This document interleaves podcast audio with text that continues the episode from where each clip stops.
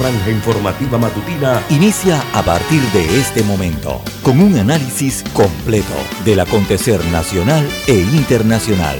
Noticiero Omega Estéreo. Omega Estéreo Noticias.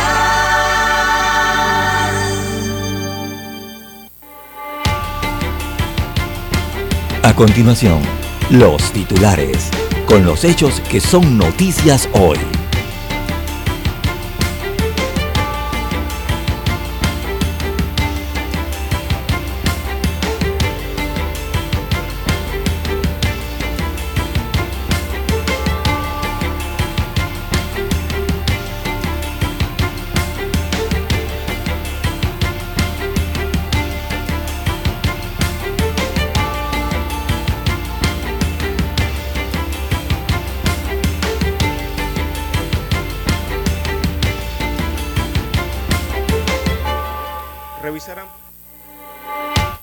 A pequeñas farmacias el descuento del 20% que por ley aplican a, jubilados y pensionados y personas con discapacidad. También para hoy, amigos oyentes, eh, tenemos que ordenan captura y extradición de venezolano por retención indebida de cuotas eh, de la Caja del Seguro Social de Panamá. También juez decidirá si llama o no a juicio a los investigados por peculado en caso Pan Deportes. En más informaciones para la mañana de hoy, la Asamblea Nacional presiona al Tribunal Electoral por caso de cambio democrático. También arrestan a 43 personas en operación antidrogas. Hay un representante de corregimiento de la costa del Caribe involucrado en esta situación. En manos eh, de la Asamblea Nacional está la importación libre de medicamentos. Ya el Consejo de Gabinete aprobó una resolución en la que se autoriza presentar ante la Asamblea Nacional un proyecto de ley para reformar el artículo 8 de la Ley 24 según el cual la importación de medicamentos está permitida a las droguerías y no así a las farmacias. También tenemos que enfermedad renal afecta a agricultores y a transportistas. Eh, bueno, son los resultados de un estudio específico que se ha hecho en el área de las provincias centrales eh, de Panamá, específicamente Herrera y Los Santos. También para hoy, amigos oyentes, eh, tenemos que se han pagado 2.402 millones de dólares en salarios en tan solo seis meses. Así es, se trata del gasto promedio de los 400 millones de dólares por mes para el pago de los salarios de 256.579 funcionarios públicos registrados hasta junio pasado. 4.650 empleados públicos más que hace un año. También en más títulos eh, para la mañana de hoy, amigos oyentes, eh, tenemos que un mecánico eh, ha muerto tras ser aplastado por un autobús. ¿Sí? El autobús que reparaba le cayó encima. También hayan cadáver descompuesto de hombre que desapareció cruzando un río. Tenemos que la Defensoría del Pueblo investiga la sanción aplicada a estudiantes del Instituto América. En otros títulos eh, para la mañana de hoy, también tenemos que recogía dinero de acueducto rural y quedó enredado en secuestro. El médico fue liberado cerca del restaurante La Cuesta en Corredores en Costa Rica, zona limítrofe. Esto refiriéndose al reciente caso de secuestro. En los deportes, Panamá chocará contra Bahrein el 27 de septiembre. El duelo será en el Estadio Nacional de Rifa, casa del rival, allá en Bahrein. Así que se trata de un partido amistoso de la selección mayor de Panamá en las fechas FIFA que se avecinan. A nivel internacional tenemos amigos oyentes que en Colombia atacan a tiros una avanzada del presidente Gustavo Petro en la región de Catatumbo. También presidente de los Estados Unidos Joe Biden anuncia alivio de 10 mil dólares para graduados universitarios que siguen con deudas estudiantiles en ese país. Y también tenemos, amigos oyentes, que jefe de la policía de Japón anuncia su renuncia tras el asesinato del ex primer ministro Shinzo Abe. Amigos oyentes, estas y otras informaciones eh, durante las dos horas eh, del noticiero Omega Estéreo. Estos fueron nuestros titulares de hoy. En breve regresamos.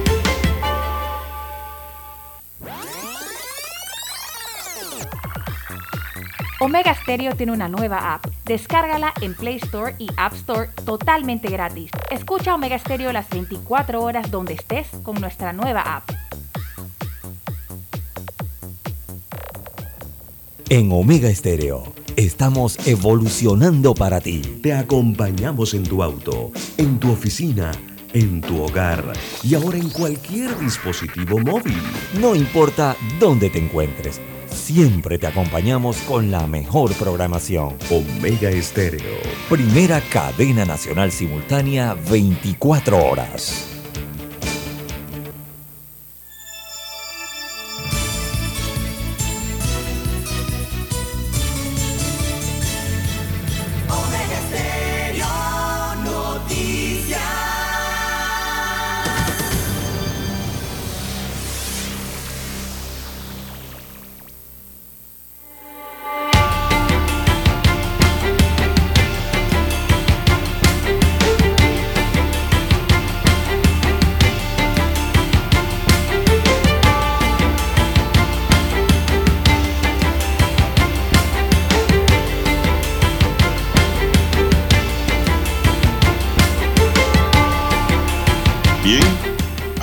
Y amigas, muy buenos días. Hoy es jueves 25 de agosto del año 2022. Daniel Araúz nos acompaña en el tablero de controles. En la mesa informativa les saludamos. César Lara.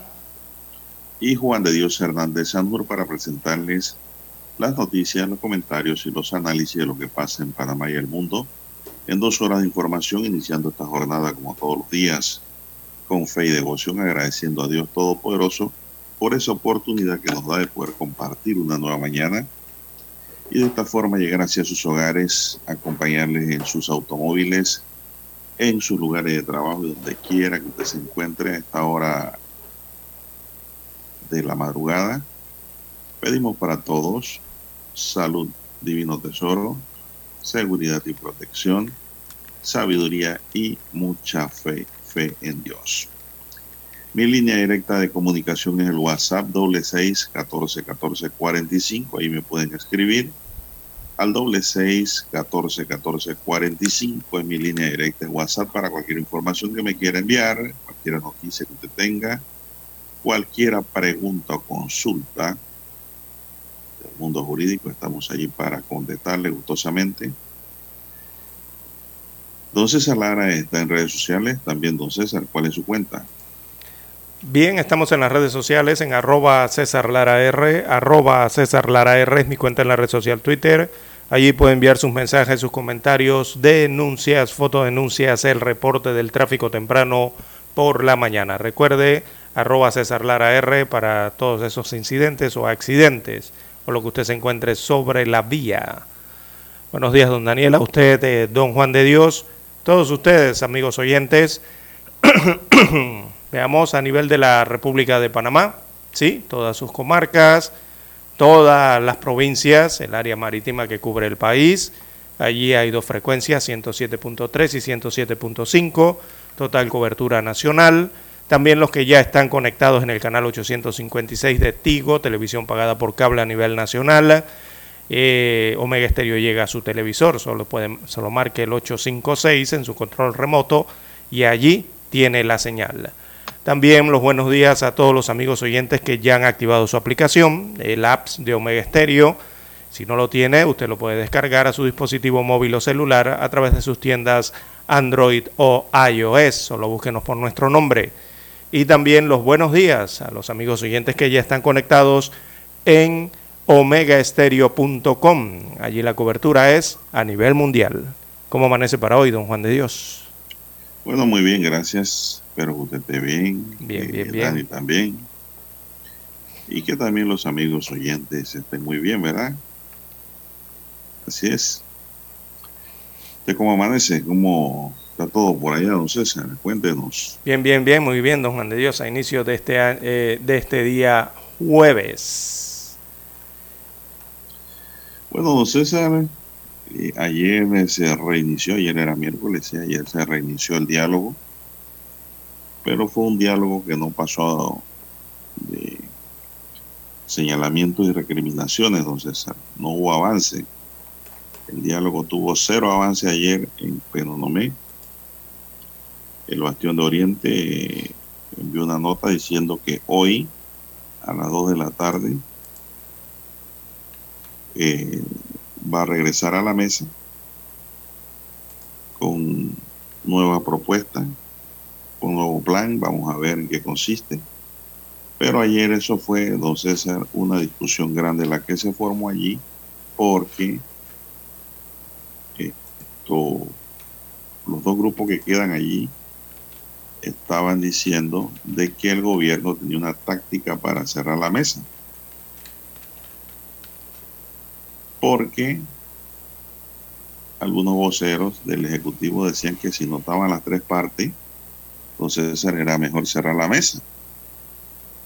A lo que se opuso Pero si es que hay- eh, la Podepo y también Pueblo Unido por la Vida, diciendo de que eso no tenía sentido, el diálogo tenía que continuar. Después el Ejecutivo dijo que no dijo eso, que ellos estaban allí para debatir y continuar el diálogo y que nunca han dicho que se iban. O sea que anoche fue un dijo, pero no lo dijo. La iglesia, por su parte, a través de Monseñor Ulloa, dijo que esto no puede ser, que aquí hay que poner fechas de cumpleaños, porque aquí no se puede pasar toda la vida sentado en una mesa sin encontrar una salida, existiendo una fase, segunda fase, en donde entrarían otros actores, pero que no se está llegando allá. Y que si no se le ponía una fecha de cumpleaños a esto, don César, es decir, un plan, es decir, no ir todos los días ya a tomar café y a hablar, entonces la iglesia lo sentía mucho, se retiraba también. no podía continuar en este tema. Y yo le doy sentido a lo que dice la iglesia. Usted no puede estar en un diálogo infinito, don César. Claro que no, jamás. Es que los diálogos se vuelven... tener un, un- un punto fin, un punto intermedio y un punto final. Yo estoy de acuerdo con lo que plantea el Monseñor Ulloa. Eh, porque también entendemos que ese diálogo se está usando mediáticamente por algunos actores que tienen intereses políticos, don César, y pues están proyectándose allí, pero esas proyecciones no son buenas si no avanzan. Eh, esto no es un diálogo para, para acusar nada más. Esto es un diálogo para dialogar, para encontrar soluciones, para encontrar puntos de consenso, para encontrar puntos de disenso. Y en fin, las comisiones que resuelvan pues los disensos. Pero no hay un avance, don César, y yo creo que se tienen que enseriar todos en la mesa porque allí se agarran a decir unos discursos, don César.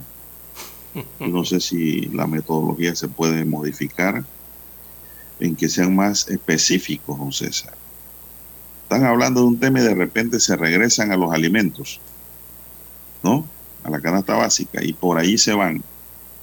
Avanzan un poquito en el tema, digamos, de la corrupción y alguien se acuerda por ahí o trae a colación alguna denuncia, digamos, de los medicamentos, por ahí se van.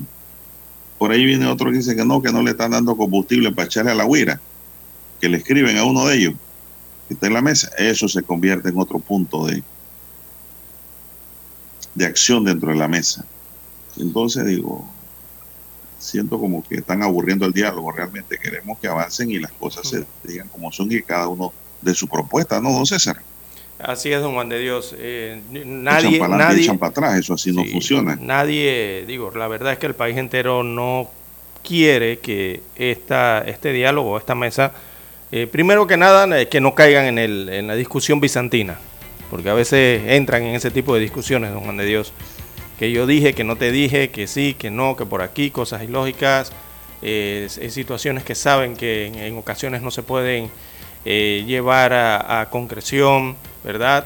Eh, en todo este tipo de discusiones que entran eh, a veces discusiones intelectuales, otras casi hasta de tipo político, bueno, entran de todas las discusiones. Pero este diálogo no es para eso, don Juan de Dios. Si quieren ir a discutir y analizar esos temas, bueno, váyanse al Consejo Municipal cualquiera o váyanse a la Asamblea Nacional o a otro lugar a discutir eso y quedarse allí dos, tres años analizando esos temas. No, esta mesa es para analizar problemas puntuales y encontrarle respuestas puntuales, eh, concretas a eh, situaciones específicas, puntuales que están en una agenda también. Ese es el problema cuando se comienzan a crear comisiones y después se comienzan a crear subcomisiones y después eh, más grupos de trabajo. Entonces se pierde más tiempo, ¿no? Necesitas más tiempo para poder desarrollar las temáticas y tratar de encontrarle soluciones. Bien, don Juan de Dios, hay que hacer la pausa y retornamos.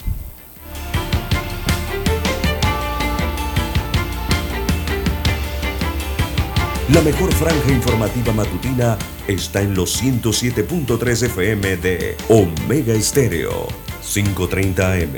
Noticiero Omega Estéreo presenta los hechos nacionales e internacionales más relevantes del día. 730 AM.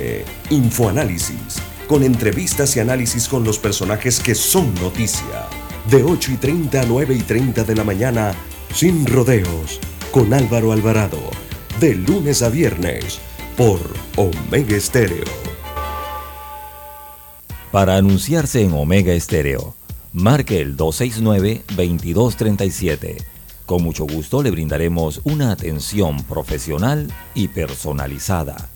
Su publicidad en Omega Estéreo la escucharán de costa a costa y frontera a frontera. Contáctenos 269-2237. Gracias.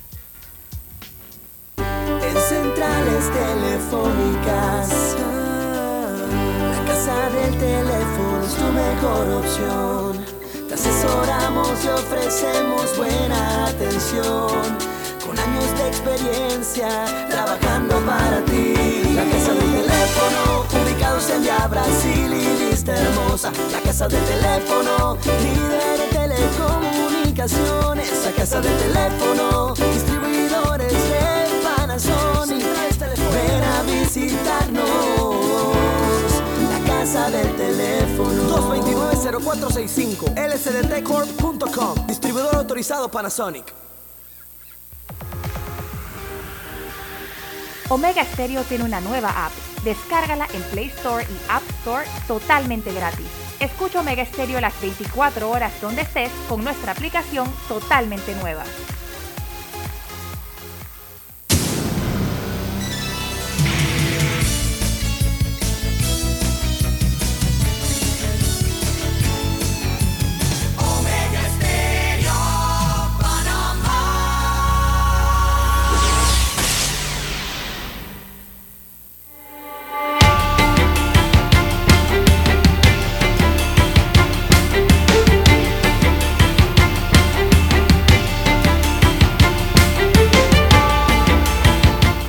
Continuamos, señoras y señores. Bueno, don César, como quien dice, para cerrar el círculo, esperemos que hoy haya participación de la tercera agrupación en esa mesa y que haya avance, ¿no? Porque anoche fue pérdida de tiempo. Mm. Y así lo reconoció Saúl Méndez al cierre, porque fue el que cerró el diálogo. Eh, cuando dijo de que ahí no están para perder el tiempo y él no está de acuerdo con eso de que dijo, pero no lo dijo, no lo dijo, pero sí quiso decir porque no diría mejor para decir, eso no sirve. Esas son, yo también tampoco estoy de acuerdo. Se dicen las cosas o no se dicen, son como son, entonces se agarran ahí a tirarse unos discursos, don César, tanto de los sindicatos como del propio gobierno, que aburren entonces ya es un diálogo bizantino. Usted, lo que me está describiendo es un diálogo bizantino, entonces. Esa es la palabra. Ya, ese es el título que hay que ponerle al y diálogo. no avanza ni dice nada. y si, la, la, facilitadora le llama la atención, dicen que la facilitadora está parcializada. ya, eso ya. Inclusive ayer un sindicalista dijo que la iglesia debería atacar al gobierno. ¿Qué locura es esa? La iglesia de ahí está de mediadora, oiga. Ese es el problema, que hay gente que no sabe ni dónde están sentados, ni lo que se puede hacer y lo que no se puede hacer. Esa es una mesa. Hay gente que está desubicada en esa mesa también, don César. Ya esa mesa y le han dado cabida porque están de que en estos grupos representativos. Pero en realidad no representan a nadie. Sí, porque ya cuando las discusiones. Es el problema que hay ahí. Las discusiones ya cuando entran. Eh, que se, primero que se convierten largas. Tampoco. Sí, cuando ya las discusiones se convierten largas y vemos que los participantes entran en estas largas diatribas, algunas sin sentido eh, para el común de la gente que los está escuchando, que los está viendo, eh, discusiones que sabemos que muchos las analizan y bueno, eh, son discusiones que no se van a resolver jamás quizás, porque versan de cosas que no se pueden realizar, pues. y entran en esas diatribas, don Juan de Dios, entran en esa especie de agitación entra en esa especie de convulsión eh, para tratar de empujar algo, de agitar algo, de golpear algo, eh, entonces ya, ya esas mesas mueren, don Juan de Dios. Eso ya entra en lo bizantino y ya allí, ¿qué va? Eso no va a tener avance entonces. Si desde ya están en eso, eh, mejor es que pasen al siguiente punto o que pasen a la siguiente fase de la mesa, don Juan de Dios. Es lo más sano que se les puede recomendar, porque si se van a dedicar a eso... más que hablar, Exacto. Porque vemos que están redundando en lo mismo. Los César están lloviendo sobre mojado, están echándole agua al pozo. Entonces pasemos a la siguiente fase. Así es, así es. Igual. No podemos pasar una noche, una tarde, una noche allí en puntos varios, ¿no?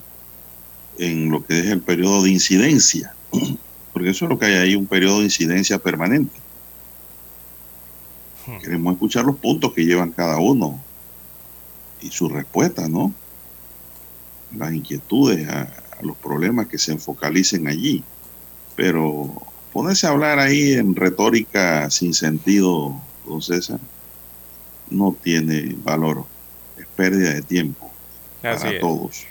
Mientras fuera de esa mesa, fuera de ese recinto, eh, vemos la realidad y la situación del país, ¿no? Lo que está lo que está enfrentando el país en los propios ojos, frente a las propias narices de la mesa. Pareciera, ya pareciera que estamos entrando en una cantina de por allá del mercado público. Mm. Así está el diálogo. Increíble. Como los diálogos de cantina. Igualito.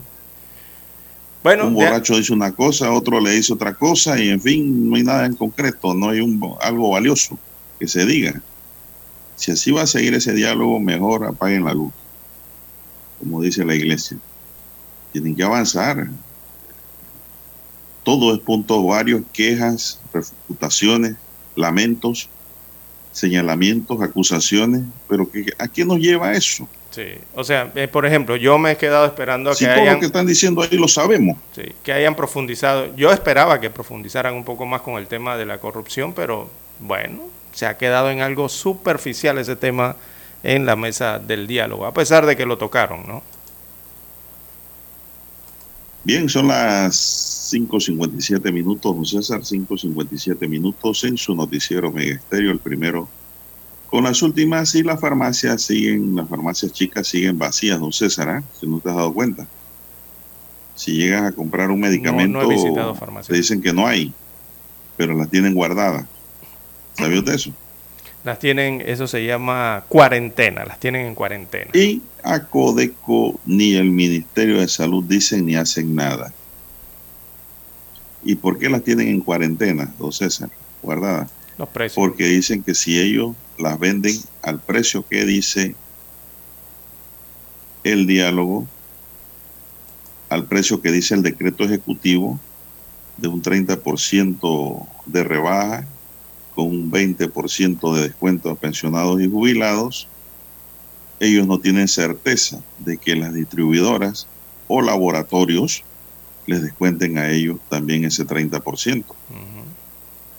Le veo sentido y razón en cuanto a los medicamentos que ya estaban en estantería y que estaban en bodegas de las farmacias chicas. Entonces hay que encontrarle una, una salida, una solución. El gobierno tiene que ver qué, es, qué hace y qué dice y si modifica el decreto o qué. Pero también hay que ponerle el cascabel al gato. Usted no le puede cargar ese descuento a las farmacias, César. A pesar de que muchas distribuidoras son dueñas de farmacia. Son la misma gente en su mismo ambiente. Hay que tomar en cuenta que hay muchas farmacias chicas y medianas que no son de los dueños de las droguerías y distribuidoras, don César. Entonces, ¿quién va, a quién, quién va a pagar esto por fin? O, cómo se va a repartir el peso de, de, de ese 30%. Son preguntas que uno se hace y que quedan allí en el aire, ¿no? Pero no reciben respuesta, don César. Entonces, usted buscar un medicamento y si está en esa lista, nos dicen no hay. No sé qué vamos a hacer los panameños. El gobierno como que se ha empantanado en una inacción en este momento. Vamos a escuchar nuestro himno nacional.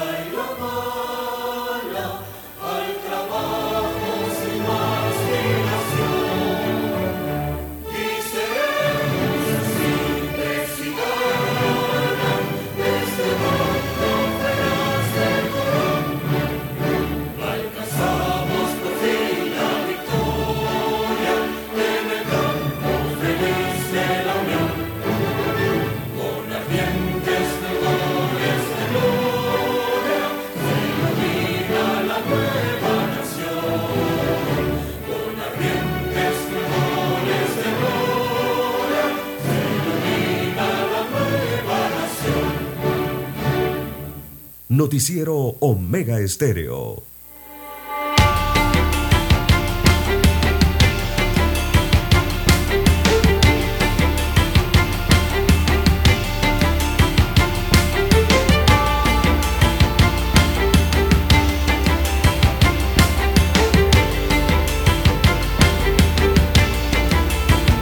Bien, seguimos, don César.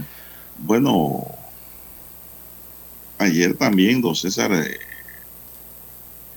autoridades panameñas articularon una organización criminal dedicada a recibir, almacenar y traficar droga en la provincia de Colón. Esa noticia la dimos de manera exclusiva bien temprano y hoy pues está en todos los medios de manera amplia. Ya el detalle.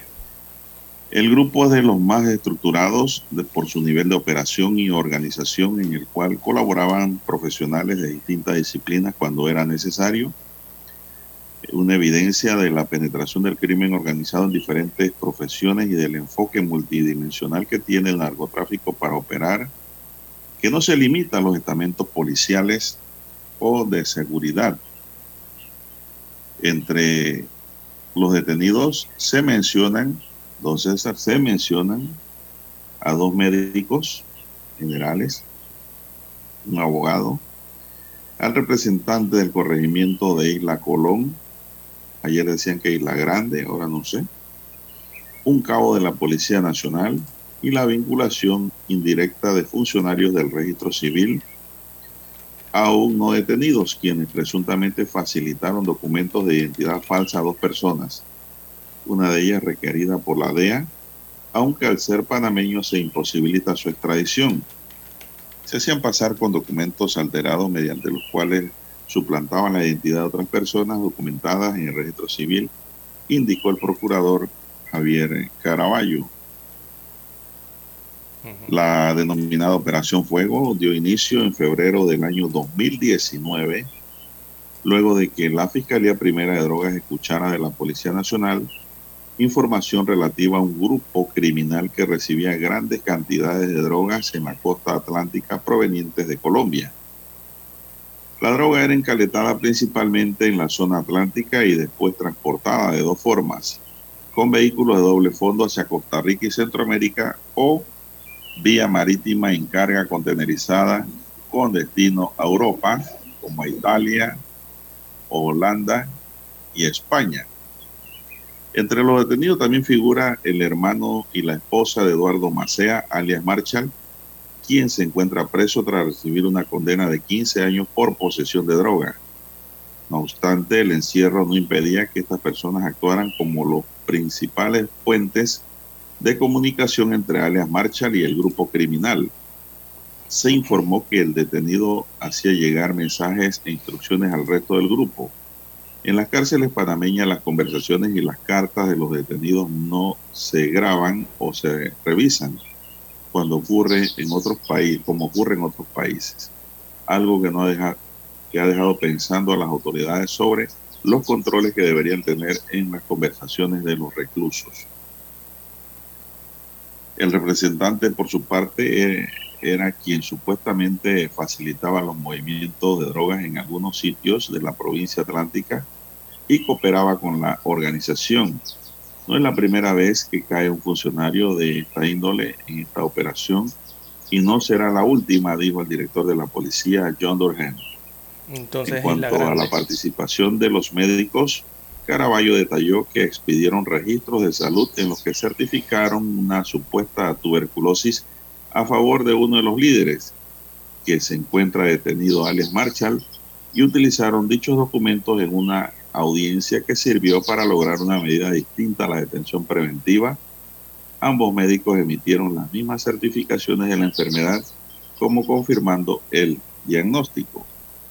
El abogado fue detenido por haber empleado los certificados médicos en la audiencia a sabienda de que la información era falsa.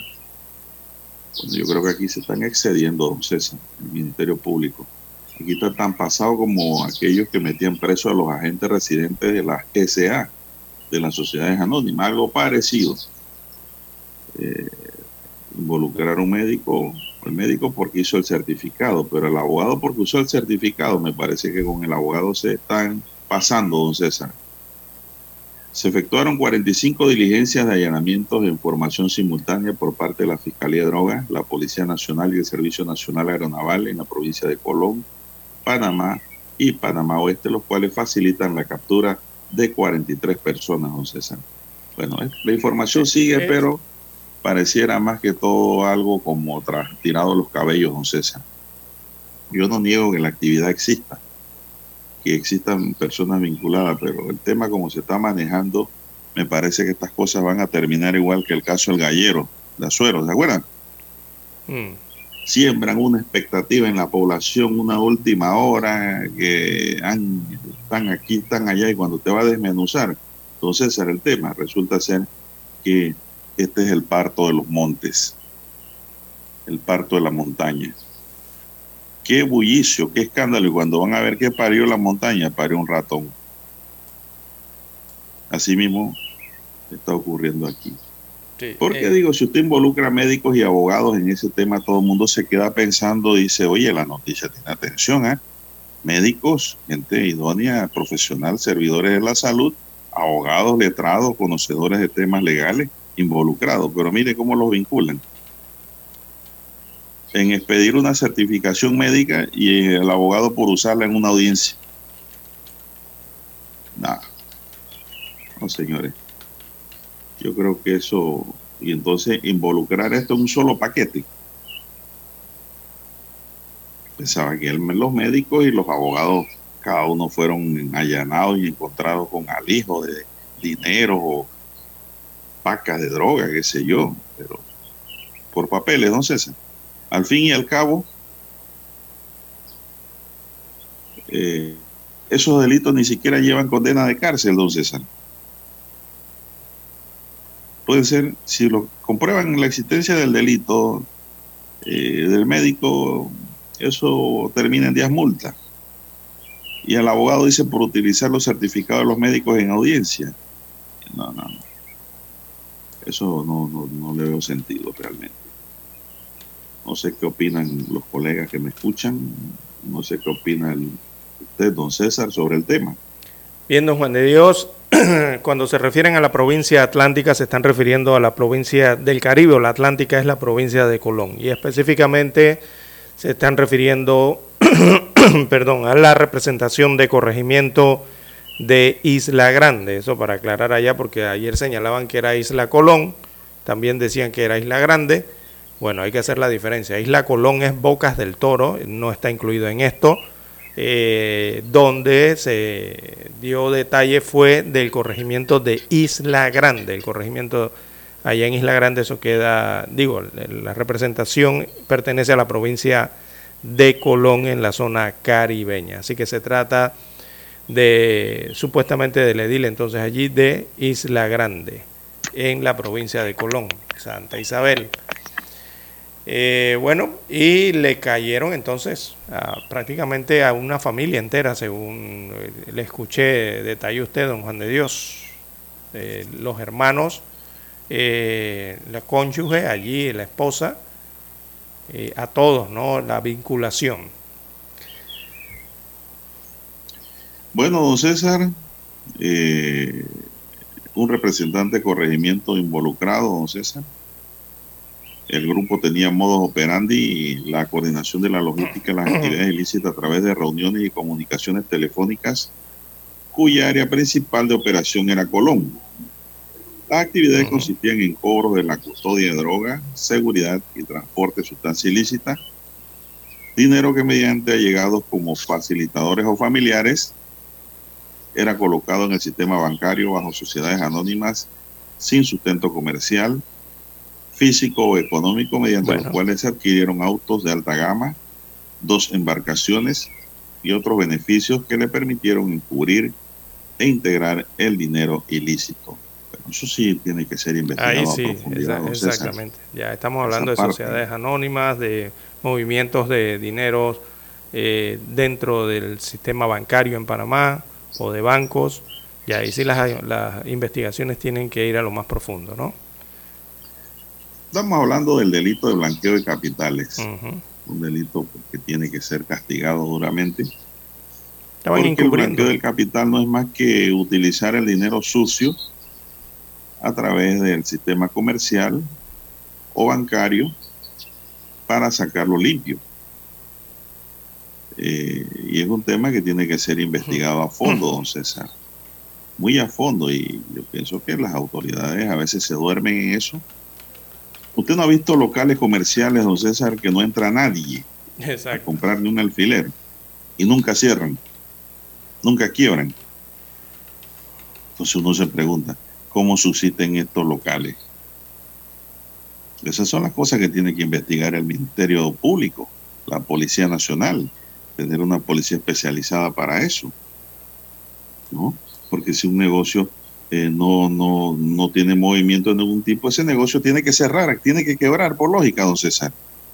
Nadie va a, gastar, va a estar gastando dinero en su bolsillo para estar perdiendo. Mire los farmacéuticos cómo se están quejando las farmacias chicas y medianas. No pueden ni siquiera vender el medicamento a precio de costo porque ¿qué van a ganar?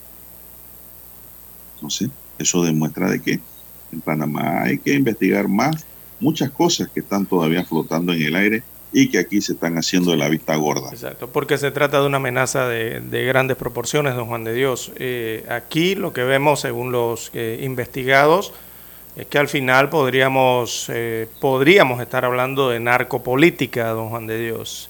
Y ese sí es un flagelo que es, ha amenazado a muchos países de la región. Mire, el caso de México es el caso más sonado, ¿no? Lo que ocurre en México. Y eso representa una amenaza, don Juan de Dios. Si se están dando estas situaciones, hay que prestarle atención, ¿verdad? Eh, sobre todo con los políticos y porque representa, como usted bien lo señala, eh, una amenaza feroz eh, que hacen problemáticas en cada partido, perdón, en cada país al que se, en el que se desarrollan este tipo de situaciones, don Juan de Dios. Bien, don Daniel acá nos pide la pausa. Vamos a la pausa, Daniel, y retornamos.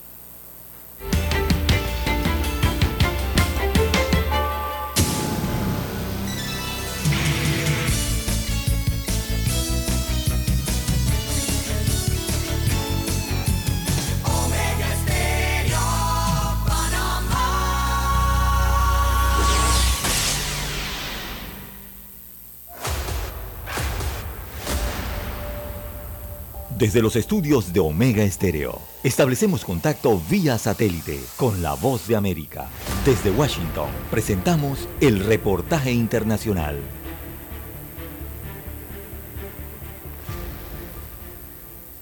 Cientos de migrantes continúan llegando a diario a ciudades gobernadas por alcaldes demócratas como Washington, D.C. y Nueva York, en un esfuerzo del gobernador de Texas, el republicano Greg Abbott, que tiene como objetivo principal transferir responsabilidades directamente al presidente Joe Biden y a alcaldes demócratas, en protesta por las políticas migratorias impulsadas por la administración Biden.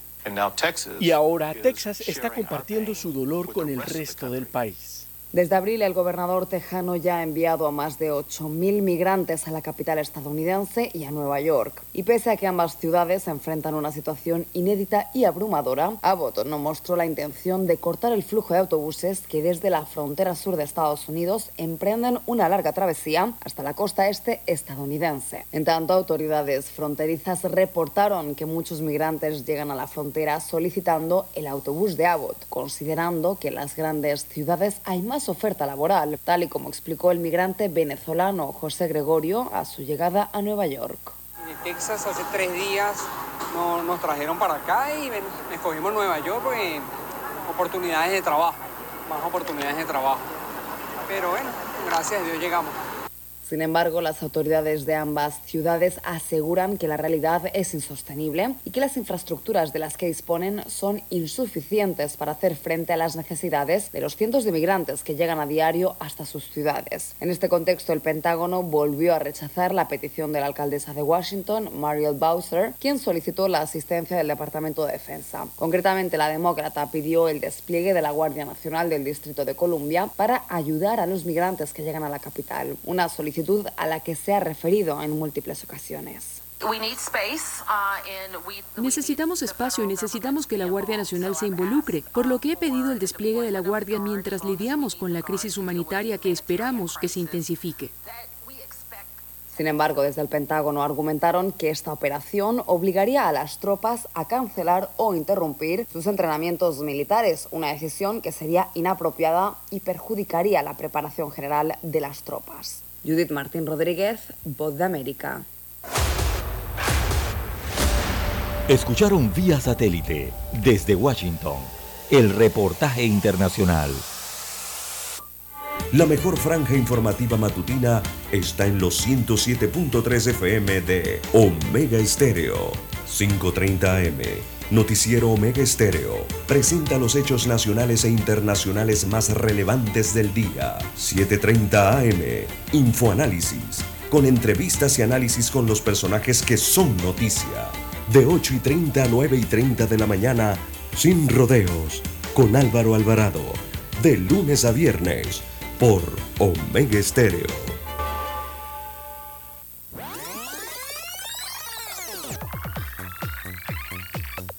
Omega Stereo tiene una nueva app. Descárgala en Play Store y App Store totalmente gratis. Escucha Omega Stereo las 24 horas donde estés con nuestra aplicación 100% renovada.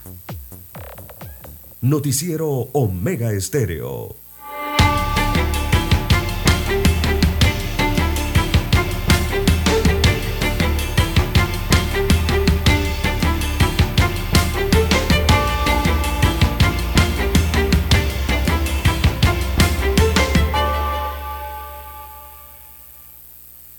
Estéreo. bueno, don César, ayer circuló en redes sociales un video audio en el que el magistrado cigarrista del Tribunal de Cuentas decía que en Panamá todos somos ladrones. Óigame, ¿eso qué fue? ¿Usted lo escuchó? No, no lo escuché, pero sí vi una fotografía del ¿Usted magistrado. no lo escuchó? ¿Usted en qué mundo está? Vi- si eso salió hasta una- en la sopa. Vi una foto, bueno, en mi sopa no estaba, porque en mi plato no estaba. Eh, sí vi una fotografía en Twitter del, del, del magistrado cigarrista, pero el audio sí no lo escuché. Eso cayó mal, don César, a todo mundo porque usted no puede decir que en Panamá todo el mundo es ladrón. Dijo que el ladrón era el médico, el abogado, que cualquier otro profesional, eso todos me acuerdo. Y que en Panamá todos se lo roban. Y que todos somos ladrones, dice. Bueno, yo no me siento aludido porque yo ni siquiera funcionario he sido, don César. Muchos se preguntaban si el señor cigarrista estaba haciendo una mea culpa o estaba haciendo una confesión de parte.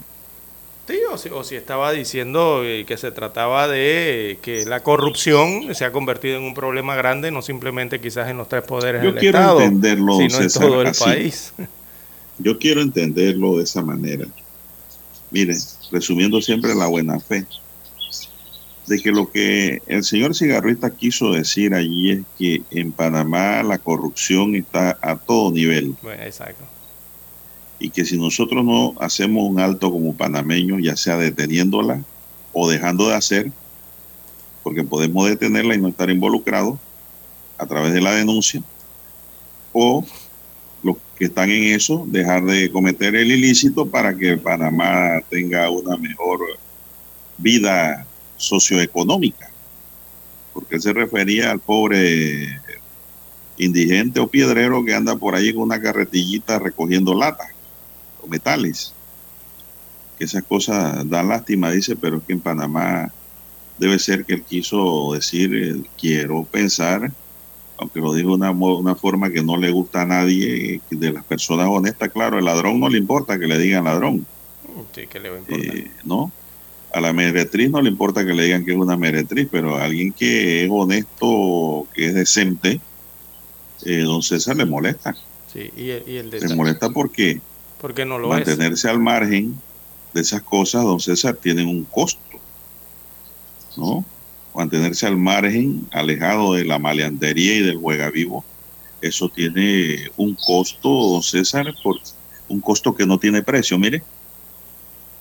¿Qué le parece? ¿Qué le parece esa, Está bien, mantenerse claro, está un bien. costo que no tiene precio, porque la integridad individual de la persona, la ética y la moral no se vende en farmacias, don César.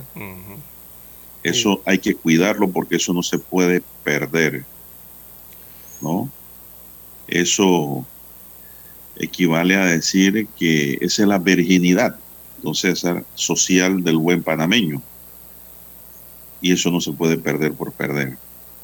Entonces, eso le molesta a toda la gente de que en efecto se siente pues ofendida por aquello que dijo el magistrado del Tribunal de Cuentas de que en Panamá todo el mundo es ladrón, delincuente.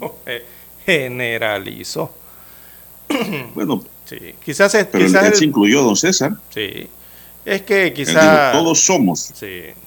Es que son, eh, tiene- eh, seguramente se estaba refiriendo a algún tema en alguna mesa, no sé dónde lo dijo, si fue en un canal o en una mesa o en una exposición, Eh, pero seguramente se estaba, eh, eh, de, estaba allí refiriéndose al tema de la corrupción y de la corrupción en sí en general, ¿no? Porque realmente la corrupción en el país, que involucra parte de lo que dijo, que el ladrón y todo esto, Digo, eso sigue siendo un problema grave y todo Panamá sabe que eso sigue siendo un problema grave dentro de los poderes del Estado, tanto dentro del Ejecutivo como del judicial, como del legislativo. Mire usted este último caso que tocábamos en el tema, en el bloque anterior. Y eh, eh, por todos lados, don Juan de Dios, en la temática esa de momento, corrupción, César, en hasta, en los- dice- hasta en las fuerzas de seguridad eh, se ha denunciado todas estas situaciones. Mire usted.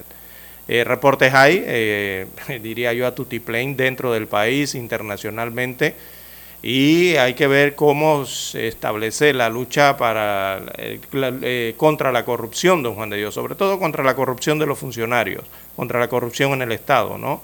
Eh, que generalmente es la primera que se ve invadida por estos temas. Y eso hay que hacerlo de forma efectivo, efectiva. La corrupción, hay que tiene que haber más transparencia eh, el- dentro del Estado, por ejemplo, eh, en la corrupción estatal, eh, informes, ¿verdad? Eh, combatir, eh, eh, eh, eh, en este caso, desarticular esas malas prácticas que se dan. Y a nivel privado, don Juan de Dios igualmente, hacer exactamente lo mismo, tratar de seguir las reglas. Pero bueno, aquí vemos que eh, cuando se van a los juicios, a las audiencias, cuando se van en todas estas investigaciones judiciales, bueno, siempre ocurre lo mismo, ¿no? Cuando se tratan de temas de corrupción o otros temas de alto perfil.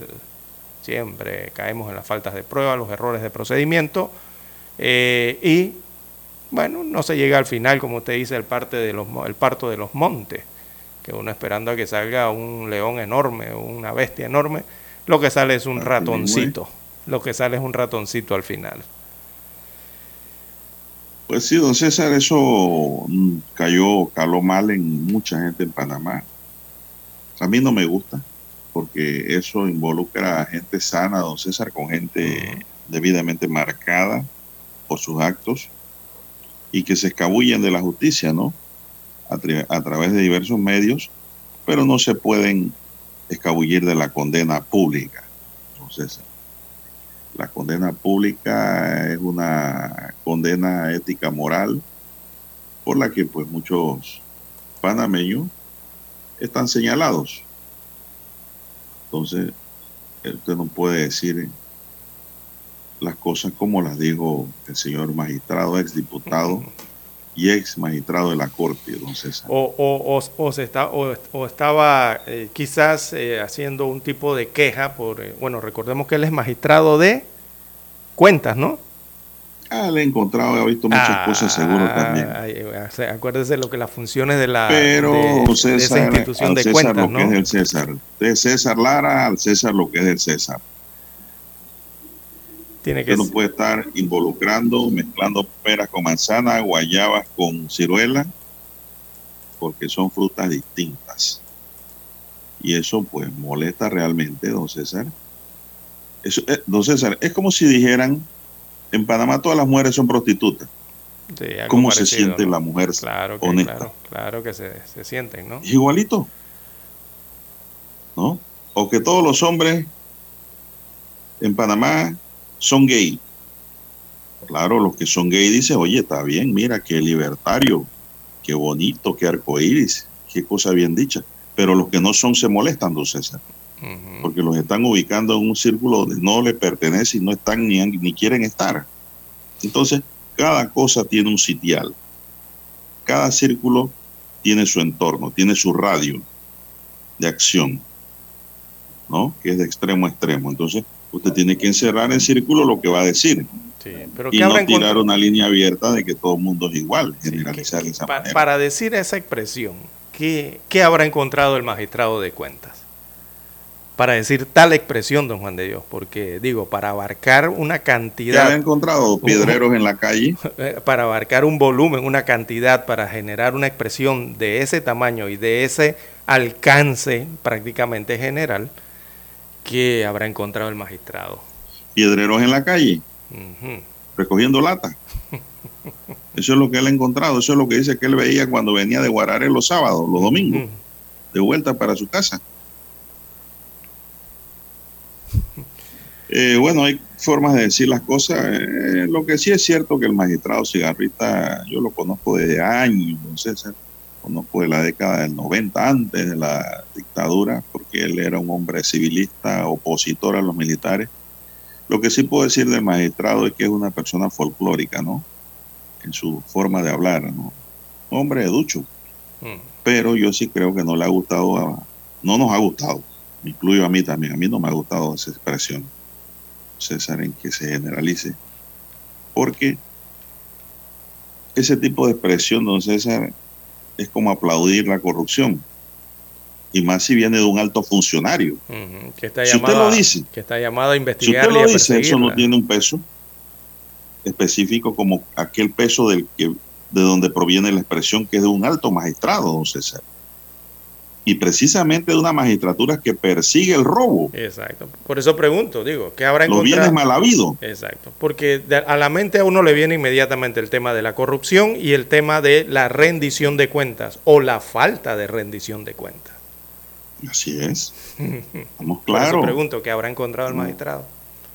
Si lo dice por allí alguien en un bar, una cantina, bueno, no tiene peso, pero lo está diciendo una persona con mando y jurisdicción, don César un investigador, un sancionador, un perseguidor de los actos delincuenciales y de mal manejo de la cosa pública a veces.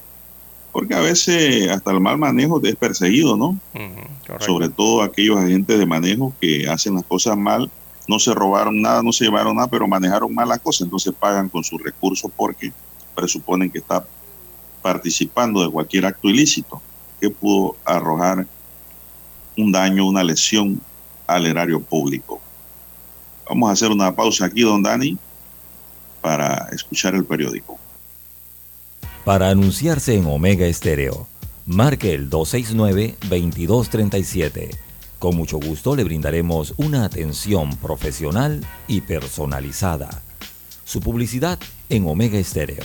La escucharán de costa a costa y frontera a frontera. Contáctenos 269-2237. Gracias. Omega Estéreo, 24 horas en FM Estéreo. Desde los estudios de Omega Estéreo, establecemos contacto vía satélite con la voz de América. Desde Washington, presentamos el reportaje internacional.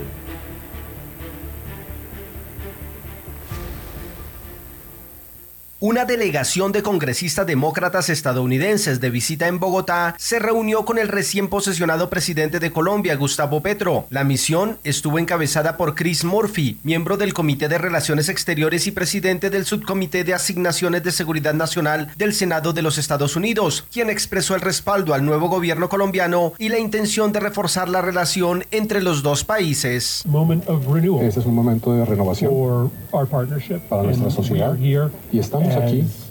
Aquí como para apoyar la visión del presidente Petro y llevar nuestras recomendaciones a nuestros colegas en Estados Unidos. Entre tanto, el representante de origen latino, Jesús Chuy García, expresó su optimismo ante el cambio planteado en Colombia por el presidente Gustavo Petro. Donde la promesa de la paz, la promesa de el cambio y la promesa de prosperidad para todos los colombianos se pueda convertir en una realidad. Por su parte, la representante Cory Bush manifestó manifestó el interés de su país porque las promesas de equidad y reivindicación social para comunidades vulnerables como indígenas y afros se puedan consolidar. Aseguramos de que la equidad y la igualdad estén en el centro y la, y la equidad también sucede aquí en Colombia, no solamente aquí en Colombia, pero en los Estados Unidos también. Los legisladores estadounidenses se reunirán también con otros funcionarios del nuevo gobierno, miembros de la sociedad civil y líderes jóvenes con el objetivo de llevar inquietudes y propuestas al Congreso de su país que permitan fortalecer o cambiar algunas políticas para estrechar las relaciones entre los dos países en una era que calificaron como de renovación. Manuel Arias Naranjo, Voz de América, Colombia.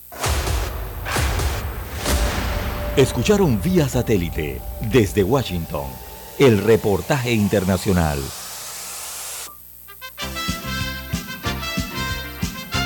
Infoanálisis, de lunes a viernes, de 7 y 30 a 8 y 30 de la mañana por los 107.3 FM de Omega Estéreo, con Guillermo Antonio Adames, Rubén Darío Murgas, Camila Adames Arias y Milton Enríquez. Infoanálisis, el programa para gente inteligente como usted.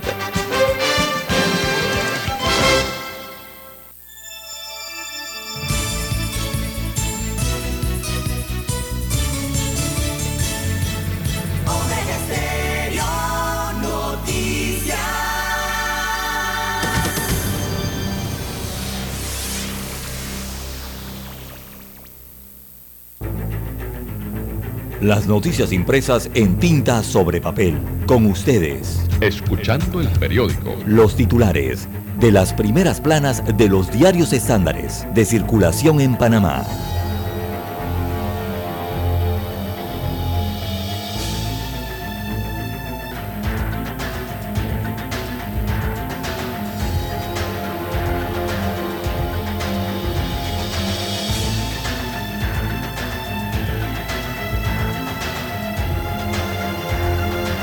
Bien, vamos a iniciar de inmediato con el diario La Estrella de Panamá que tengo aquí. Como no, dice dos médicos, un abogado y un representante entre los detenidos.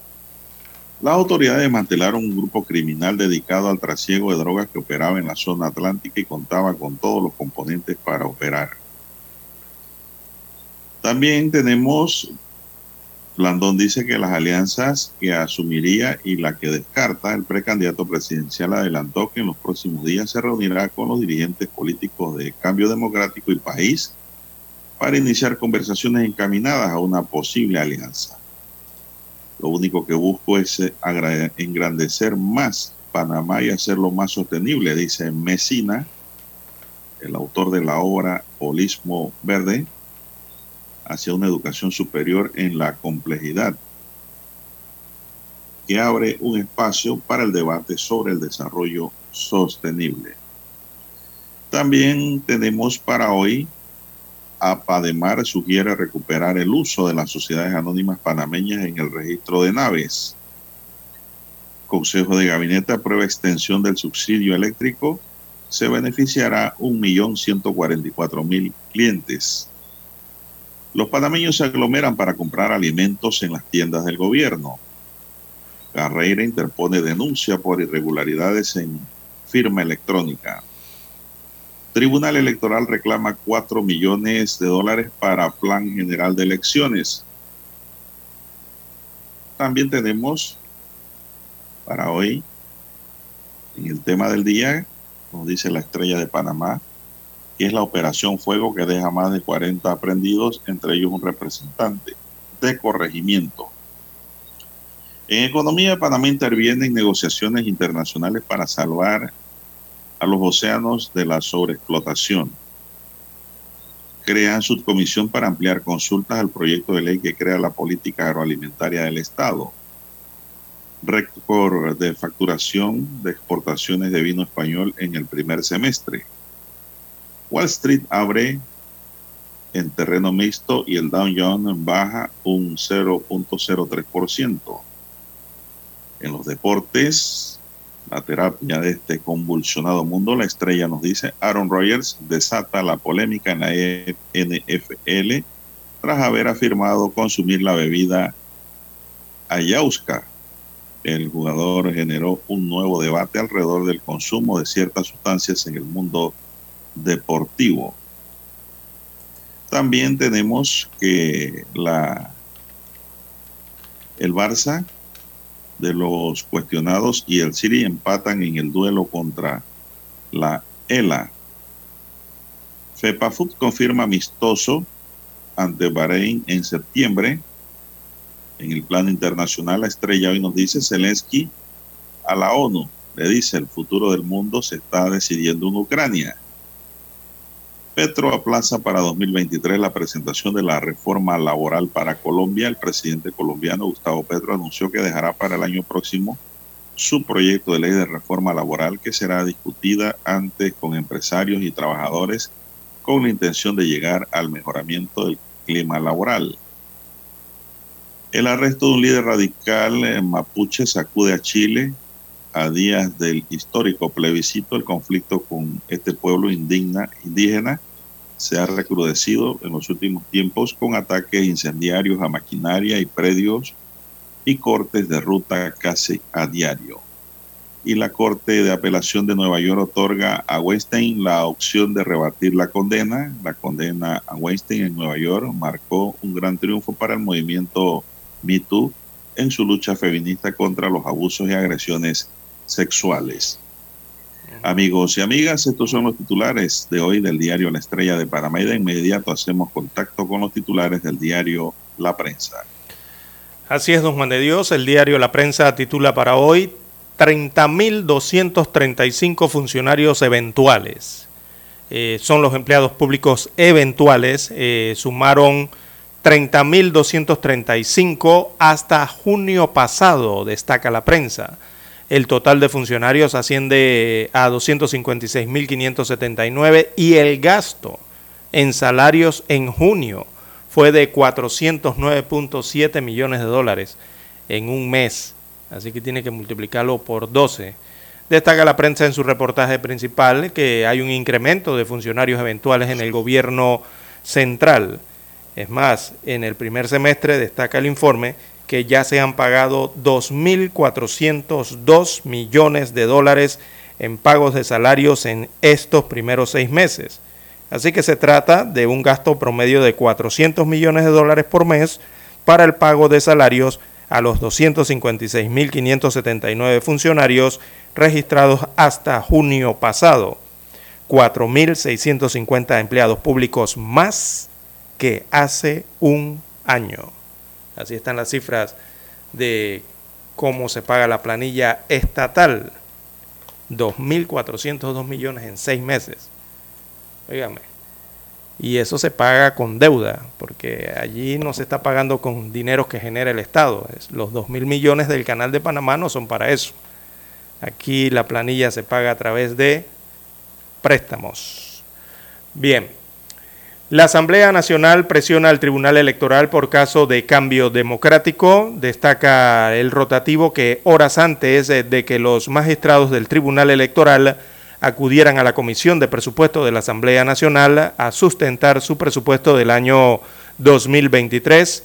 Ese órgano del Estado indicó en un comunicado que observa con cautela la situación jurídica de los 15 diputados del Partido Cambio Democrático que forman o formaron o, fueron más bien objeto de un proceso de expulsión y revocatoria de mandato.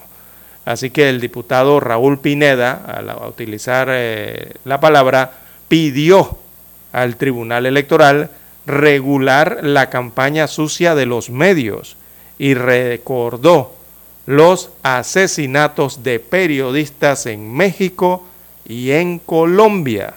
Esto lo dijo ayer el diputado del circuito 86, ya cambió la nomenclatura para este año, de San Miguelito, por el Partido Revolucionario Democrático Raúl Pineda. Bien, en más títulos eh, para la mañana de hoy, desmantelan eh, narcobanda liderada por alias Marshall. Así que un total de 41 personas, incluyendo dos médicos, un abogado, un policía y hasta un representante de corregimiento, fueron detenidas como parte de la operación que dio al traste con una red de narcotráfico presuntamente liderada por alias Marshall, detenido en Punta Coco. Ayer se hicieron los anuncios por parte de el Senan, eh, la Policía Nacional y la Procuraduría General de la Nación. También la prensa titula hoy, Enfermedad renal afecta a agricultores y a transportistas. Es un reportaje de ciencia y salud. Así que la enfermedad renal crónica, no tradicional, también conocida como nefropatía mesoamericana y que no guarda relación con la hipertensión y la diabetes, está afectando a agricultores y transportistas del área central del país, específicamente de las provincias de Herrera y Los Santos. Bueno, preocupante eso. ¿eh? También tala ilegal impacta al Parque Nacional Soberanía. Eh, en este mes la Policía Nacional junto al Ministerio de Ambiente informó sobre la incautación de madera, eh, que esa madera es cosechada de forma ilegal en el Parque Soberanía. Así que se trata de una amenaza que se está volviendo constante durante los últimos años y que inquieta a las autoridades porque el Parque Nacional Soberanía en una de las reservas, es una de las reservas más valiosas para la cuenca hidrográfica del canal interoceánico. Allí la, la preocupación en este tema de los recursos naturales. También para hoy titula la prensa en manos de la Asamblea Nacional Importación Libre de Medicamentos. Hay un análisis al respecto en la página 4A del rotativo. El pasado 17 de agosto el Consejo de Gabinete aprobó una resolución en la que se autoriza presentar ante la Asamblea Nacional un proyecto de ley para reformar el artículo 8 de la Ley 24 de 1963, según el cual la importación de medicamentos está permitida a las droguerías y no así a las farmacias.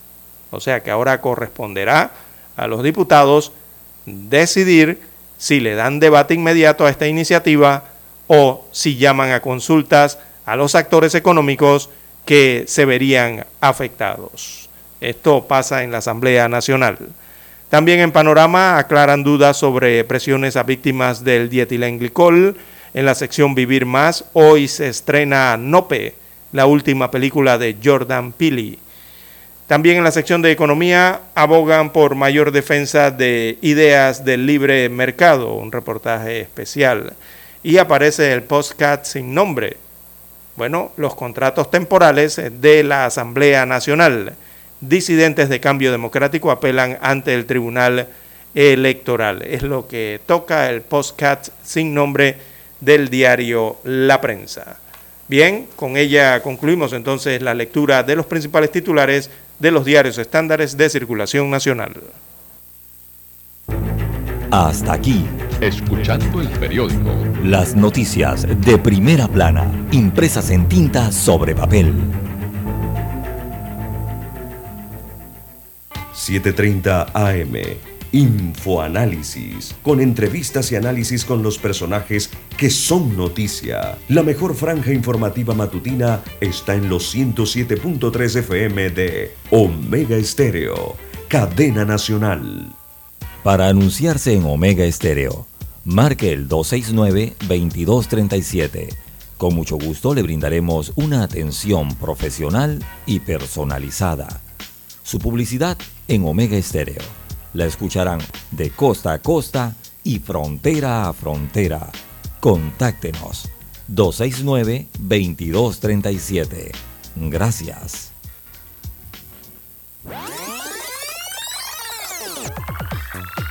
Omega Stereo tiene una nueva app. Descárgala en Play Store y App Store totalmente gratis. Escucha Omega Stereo las 24 horas donde estés con nuestra nueva app. Noticiero Omega Estéreo. Desde los estudios de Omega Estéreo, establecemos contacto vía satélite con la voz de América. Desde Washington, presentamos el reportaje internacional.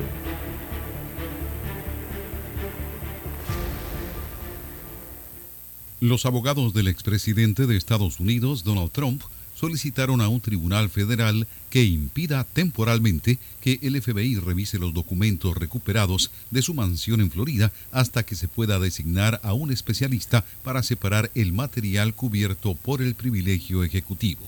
Los investigadores federales están indagando si Trump mantuvo registros ilegalmente después del final de su mandato presidencial.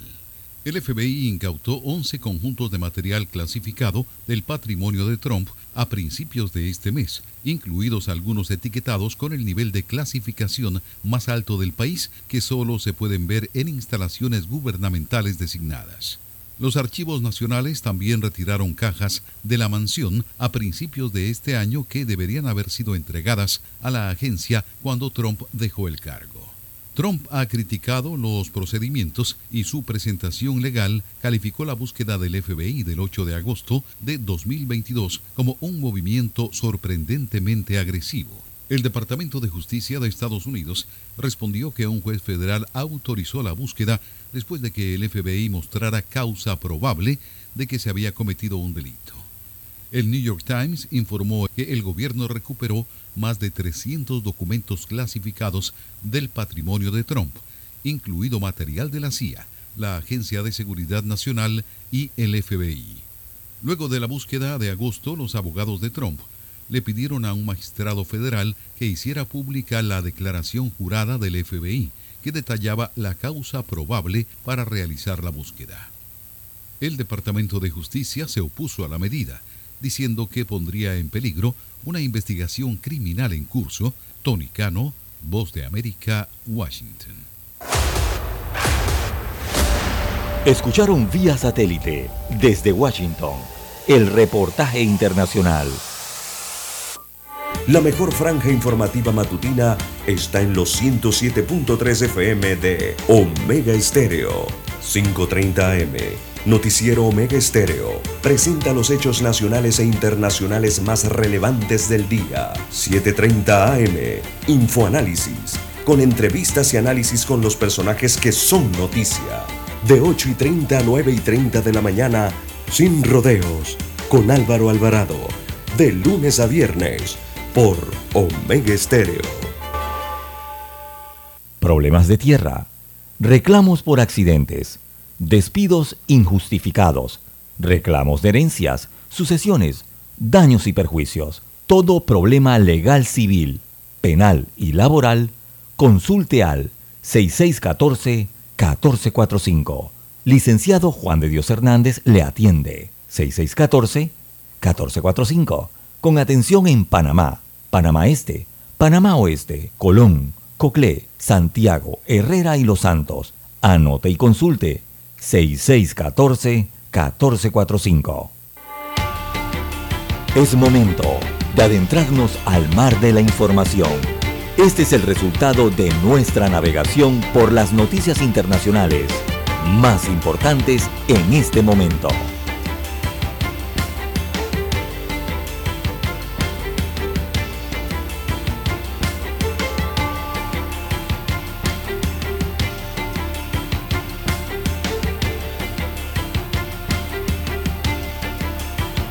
Bien, vamos a unas pinceladas internacionales, don César, y en esta ronda tenemos que un juez federal de México determinó este miércoles que hay elementos suficientes para procesar al ex procurador general de México, Jesús Murillo Caram, por la desaparición de los 43 estudiantes de la Escuela Normal de Ayotzinapa ocurrida el 23 de septiembre del año 2014 durante una audiencia celebrada en el reclusorio norte donde está detenido el ex procurador Murillo Caram y en la que estuvieron presentes varios medios de comunicación, el juez Marco Antonio Fuerte Tapia decidió que el exfuncionario enfrentara un juicio penal por la supuesta comisión de delitos de desaparición forzada, tortura y obstrucción de la justicia. Los abogados de Murillo no reconocen la existencia de tales delitos.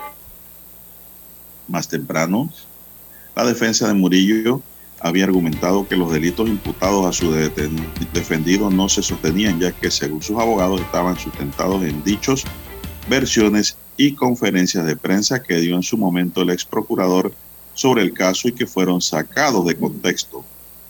O sea que son criterios subjetivos, es lo que dice aquí la defensa. Sin embargo, los fiscales del caso afirman que las pruebas están bien sustentadas y prueban la culpabilidad del detenido.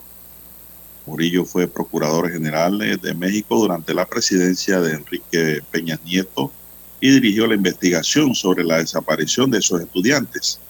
También es el autor de La Verdad Histórica, que la Fiscalía considera una fabricación. Es la primera versión de las autoridades sobre los hechos que sostiene que los estudiantes fueron secuestrados por miembros de grupos criminales Guerreros Unidos, quienes después los asesinaron e incineraron en un basurero del municipio de Cocula, en el sur, en el sur del estado de Guerrero.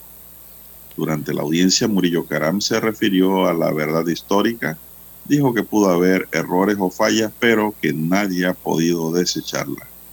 Bueno, con César siempre hay que buscar un culpable, ¿no? Así es. Ahora el culpable de la desaparición es el procurador, mire usted, la justicia mexicana. Increíble, ¿eh? Qué bárbaro.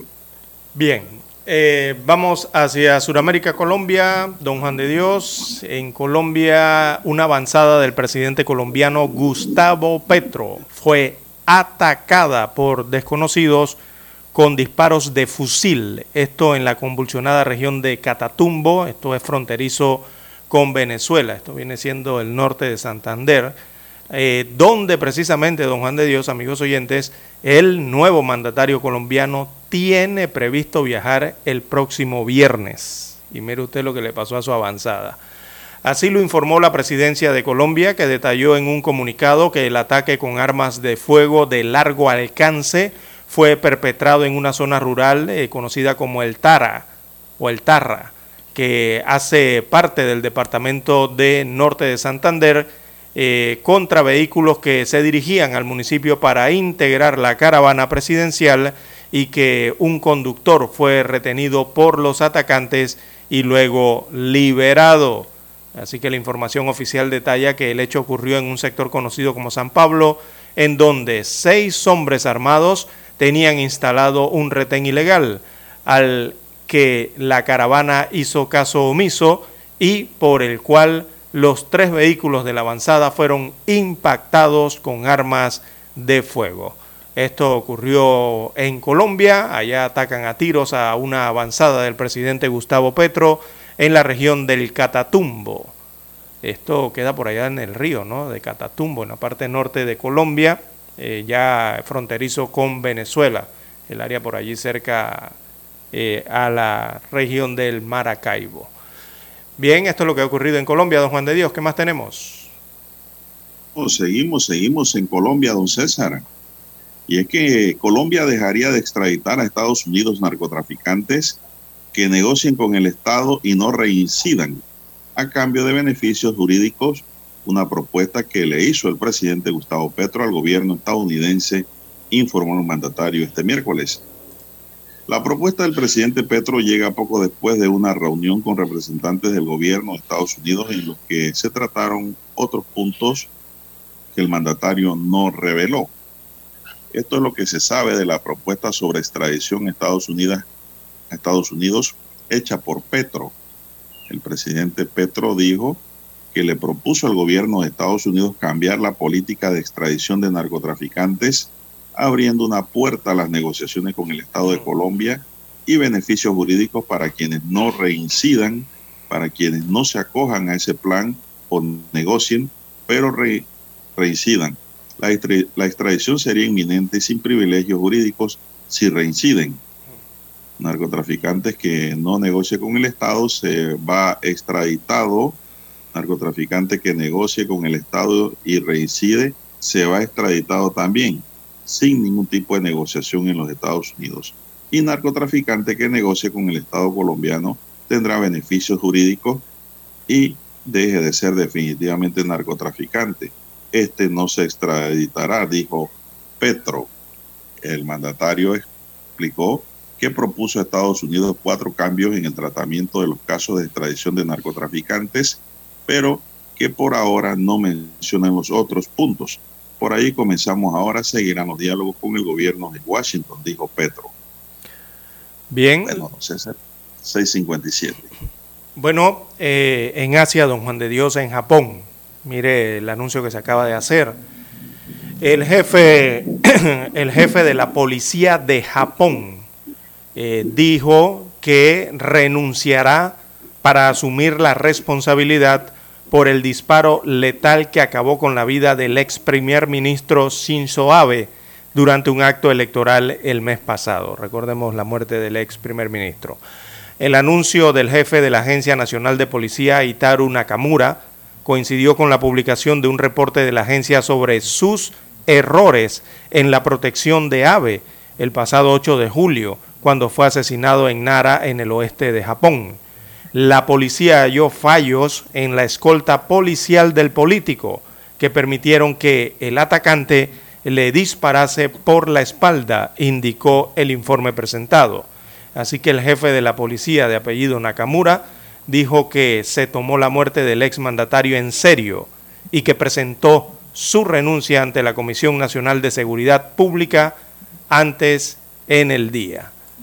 Así que mire usted cómo son en Japón, don Juan de Dios, eh, las responsabilidades, ¿no? Y la honorabilidad allá en Japón.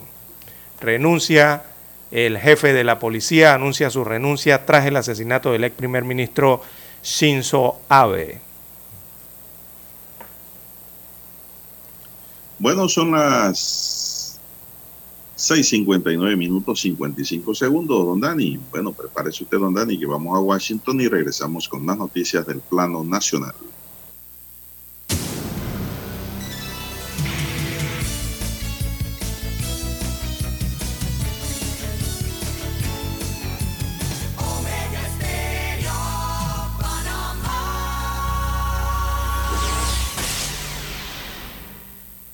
El satélite indica que es momento de nuestra conexión. Desde Washington vía satélite y para Omega Estéreo de Panamá, buenos días América.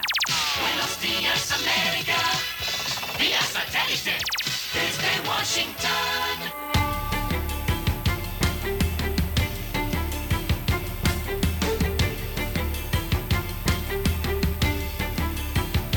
Desde Washington les informa Henry Llanos. El presidente Joe Biden anunció el perdón de 10 mil dólares de la deuda de estudiantes universitarios. Nos informa Jorge Agobián. Más de 43 millones de personas en Estados Unidos tienen una deuda estudiantil combinada de 1.600 billones de dólares, según datos oficiales. Durante su campaña presidencial, Biden prometió exonerar hasta 10 mil dólares de estas deudas. El esperado anuncio ocurrió este miércoles.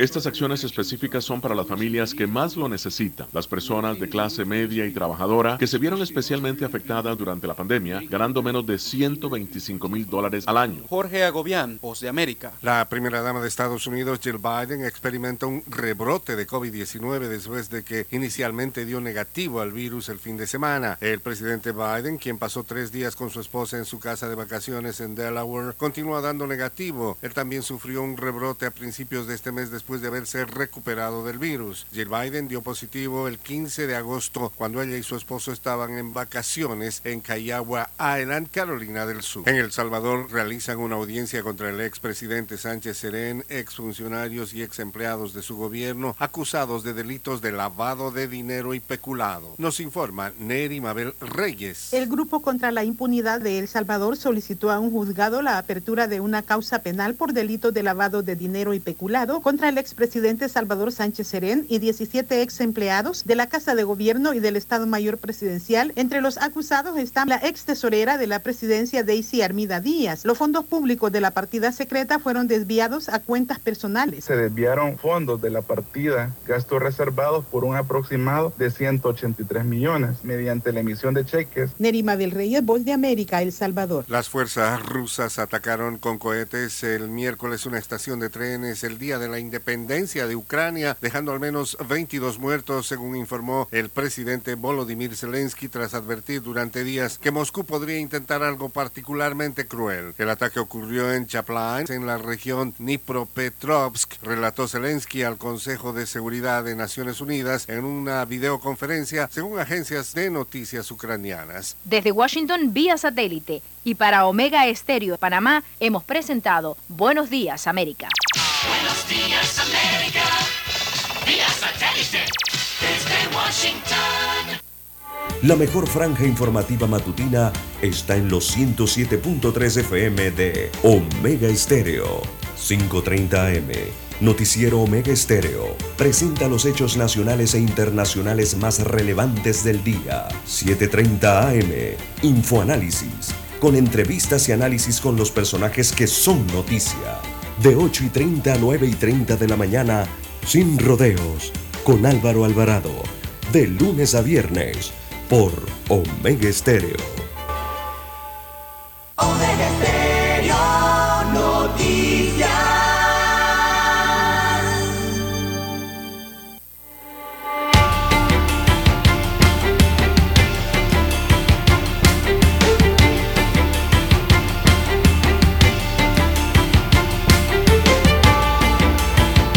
Señoras y señores, entramos en la última media hora de información de su noticiero Omega Estéreo, el primero con las últimas, un noticiero diferente para gente pensante, gente inteligente. Mi línea directa de comunicación es el WhatsApp, doble seis catorce catorce cuarenta y cinco, para que me puedan escribir allí al doble seis catorce catorce cuarenta y cinco. Don César Lara está en redes sociales. Don César, ¿cuál es su cuenta?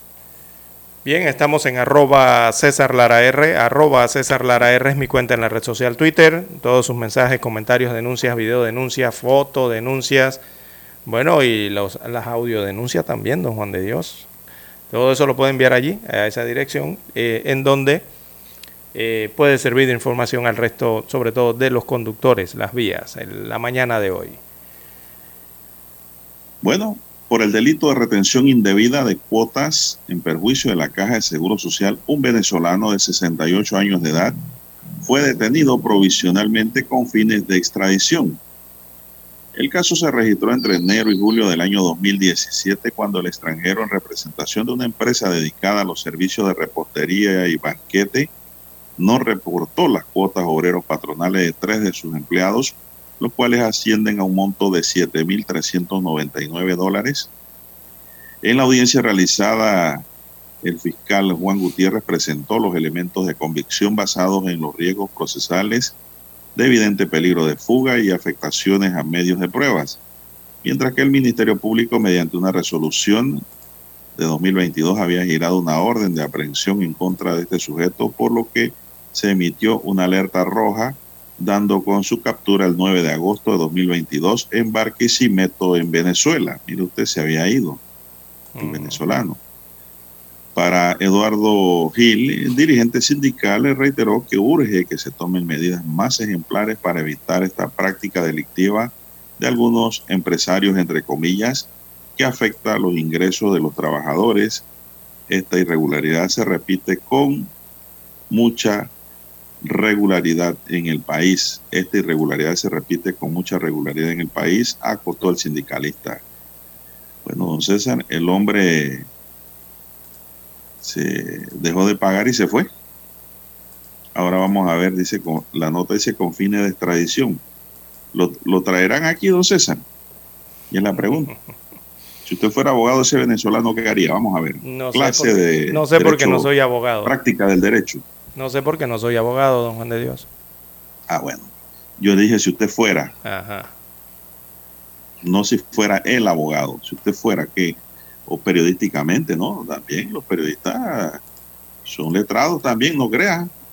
Los periodistas estudian, conocen. Bueno, esto se arregla pagando, don César. Esto es un, esto es un problema innecesario. Esto se arregla pagando o con arreglos de pago. La Caja de Seguro Social eh, admite arreglos de pago previa concertación con la Fiscalía, ¿no? Eh, porque es un delito leve, la retención de cuotas es un delito subsanable, diríamos nosotros, reparado, reparable, con el pago de las cuotas obrero patronal a la caja de seguro social y esto se da, se da mucho en Panamá. Muchas pequeñas empresas, no César, se retrasan en el pago de la cuota obrero patronal uno o dos meses, tres meses, abren un proceso, los llaman, se ponen al día, llegan arreglos de pago, pagan. Pero este es un delito que se arregla o se soluciona pagando a la caja de seguro social, no César, lo principal allí. Pero el hombre se fue de Panamá, ese es el problema. No afronta la situación. Son las 7, 8 minutos que mantenemos, don César. Bien, las 7, 8 minutos de la mañana en todo el territorio nacional. Bueno, observaba aquí unos videos y unas fotografías de las largas filas en las agrotiendas Juan de Dios en busca del arroz. Increíble, ¿no? Que se mantenga esa, esa situación de que hay gente que desde la madrugada, 12, medianoche, 1 de la mañana, en una acera sentado durmiendo a esperar a que abra una tienda de abastos a las 8 de la mañana el día siguiente, a las 7, 8 de la mañana. Eso, es, yo creo que eso ya debería pasar al pasado, don Juan de Dios. Pero bueno, eh, así lo, hacen varias personas, ¿no? Para adquirir esos, paquetes de arroz de 20 libras, 9 eh, kilos aproximadamente de arroz de primera que se ofrece eh, en esas tiendas, está costando 5 dólares o 5 balboas eh, esa presentación, ¿no? que por supuesto es una presentación de 20 libras que en cualquier otro comercio privado, en este caso, no por la vía estatal, eh, estaría costando entre 10 a 12 balboas aproximadamente, o sea, la mitad, ¿no? Bueno, ahora, don César, que usted habla de libras, ayer me escribió un oyente diciendo de que en Panamá la gente no se ha dado cuenta, inclusive la Codeco dice, que hablan de libras y no de kilos, y que hablan de galones y no de litros, que es el nuevo sistema que hay en Panamá, no hace varios años puesto en práctica.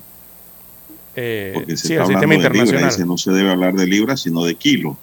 La costumbre, ¿no? Del sistema inglés en Panamá. Recordemos que aquí se instauró el sistema inglés primero, que era el tema de libras y era el tema de galones eh, para los combustibles.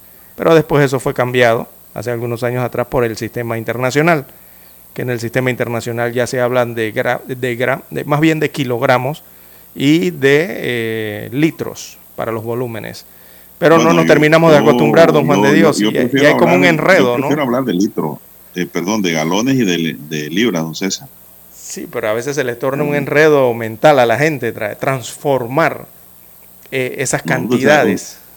Una libra, un kilo de pan, Sí, un kilo de arroz. Sí, un kilo de pan viene siendo casi un, un poquito menos de media libra. No, perdón, eh, son No, más. 453 que- gramos, más, sí, perdón, más, es al revés, más. Ve que, se, ve que se, se torna el enredo cuando tratas de transformarlo rápidamente, pero después te das cuenta, no, estoy, este, es menos, es más. Eh, pero es una problemática ¿no? que existe allí con este tema de los kilogramos y de los litros.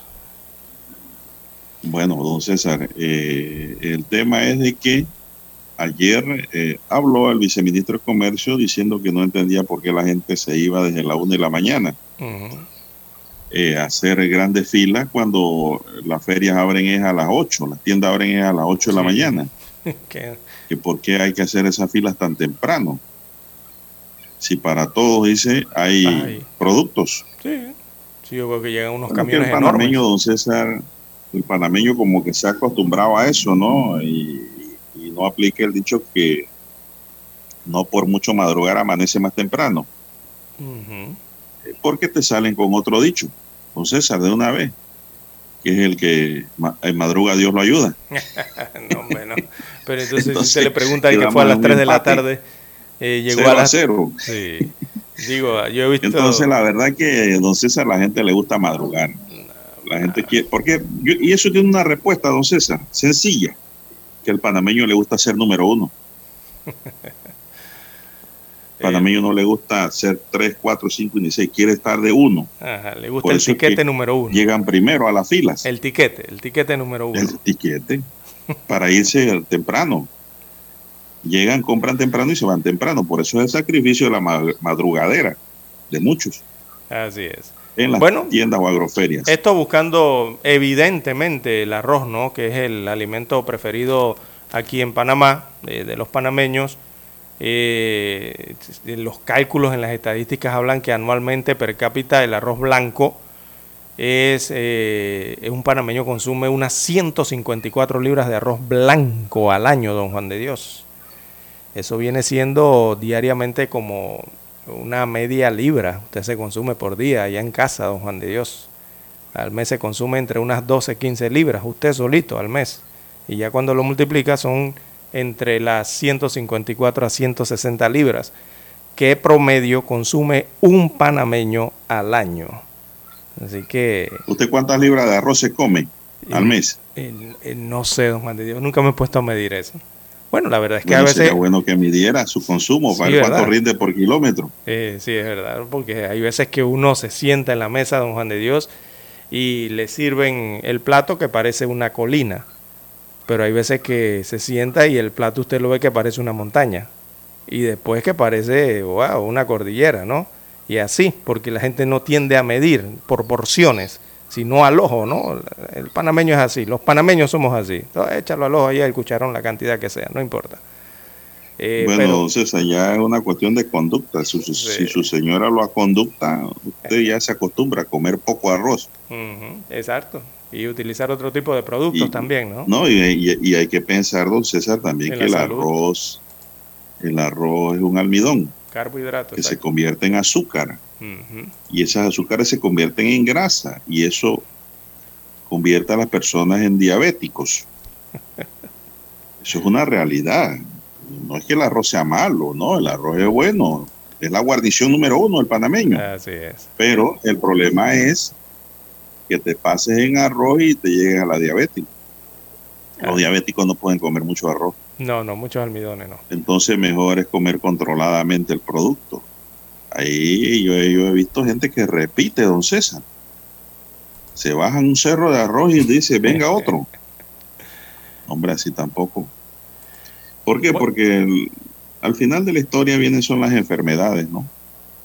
Y preventivamente es mejor, don César, comer controladamente y eh, equilibradamente. Bueno, un consejo eh, sano. Sí. Bueno, en cuanto al arroz, eh, al parecer las autoridades agropecuarias del país fueron a la provincia de Chiriquí a reunirse con productores en Alange. Y según las autoridades, confirmaron o buscan confirmar los avances de la siembra en la zona y sustentar con los productores de que no habrá desabastecimiento. Siempre nos dicen esto, don Juan de Dios, de que no habrá desabastecimiento porque la siembra está garantizada y la cosecha viene para tal mes y que los rendimientos están siendo favorables, eh, sobre todo en los ciclos, agrícolas no anuales en esta producción del arroz, pero después vemos que en cierta parte del año entonces como que la guagua se queda sin gasolina, don Juan de Dios, va lenta, eh, ¿verdad? en verdad nunca hay desabastecimiento, lo que hay es arroz de, de alta calidad, don César, en los, eh. en los estantes y eso pues cuesta más. Bueno, Pero no es que haga falta, lo que hace falta es el dinero para poder comprar ese arroz que mm. queda en estantería. Bueno, Bien, vamos a hacer la última pausa, don Dani, y regresamos en breve.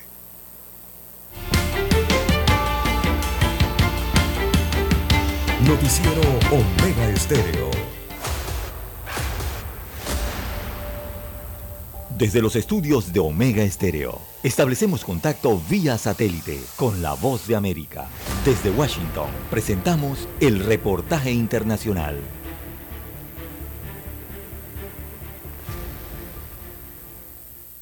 Se estima que más de medio millón de venezolanos habitan en el Ecuador. De ellos, un 62% han ingresado por caminos clandestinos y se encuentran de forma irregular información surgida en la última publicación de la Agencia de Naciones Unidas para los Refugiados, ACNUR.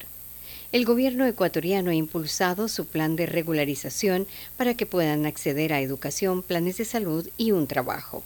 El Ministerio del Interior promueve un registro a partir del primero de septiembre y deben cumplir algunos requisitos, entre ellos tener un pasaporte que puede tener hasta cinco años de haber vencido. Desde que se anunció esta amnistía a mediados de julio, varios de ellos han acudido al Consulado de Venezuela en Quito y Guayaquil. Pedro Sassone, encargado consular de Venezuela en Quito, señala que han recibido más de 15.000 aplicaciones para solicitar pasaporte. Igualmente, si incluimos a, a Guayaquil, pudiésemos estar hablando de 16.000 documentos entre ambas oficinas consulares. La mayoría de venezolanos han llegado al país huyendo de la situación de pobreza extrema, falta de trabajo y, en algunos casos, falta de alimento. Daniel Rueda, presidente de la Asociación Colibrí, que trabaja en la defensa de los derechos de los migrantes, puntualiza los problemas que enfrentan estas personas que no tienen papeles. Y pues eso ha complicado muchísimo pues su acceso a derechos, acceso a la educación, a salud, acceso a un trabajo. Y, ha complicado además pues la, eh, la forma de transitar en el país. Aunque esta medida abrirá oportunidades para la regularización, no todos podrán cumplir los requisitos entre ellos haber ingresado de manera regular por los pasos fronterizos. Otro de los requisitos es no presentar antecedentes penales. Giselle Jacome, Post de América, Quito. Escucharon vía satélite desde Washington el reportaje internacional. Para anunciarse en Omega Estéreo, marque el 269-2237. Con mucho gusto le brindaremos una atención profesional y personalizada. Su publicidad en Omega Estéreo. La escucharán de costa a costa y frontera a frontera. Contáctenos 269-2237. Gracias. Problemas de tierra. Reclamos por accidentes. Despidos injustificados. Reclamos de herencias. Sucesiones. Daños y perjuicios. Todo problema legal civil, penal y laboral. Consulte al 6614-1445. Licenciado Juan de Dios Hernández le atiende. 6614 1445, con atención en Panamá, Panamá Este, Panamá Oeste, Colón, Coclé, Santiago, Herrera y Los Santos. Anote y consulte 6614-1445. ¿Qué tal amigos? Les saluda Álvaro Alvarado. Quiero invitarlos para que me acompañen en mi nueva casa, Omega Estéreo, donde estaremos hablando sin rodeos de los temas que interesan a Panamá, de lunes a viernes de 8 y 30 a 9 y 30 de la mañana. Sin rodeos, con Álvaro Alvarado, por Omega Estéreo. Noticiero Omega Estéreo.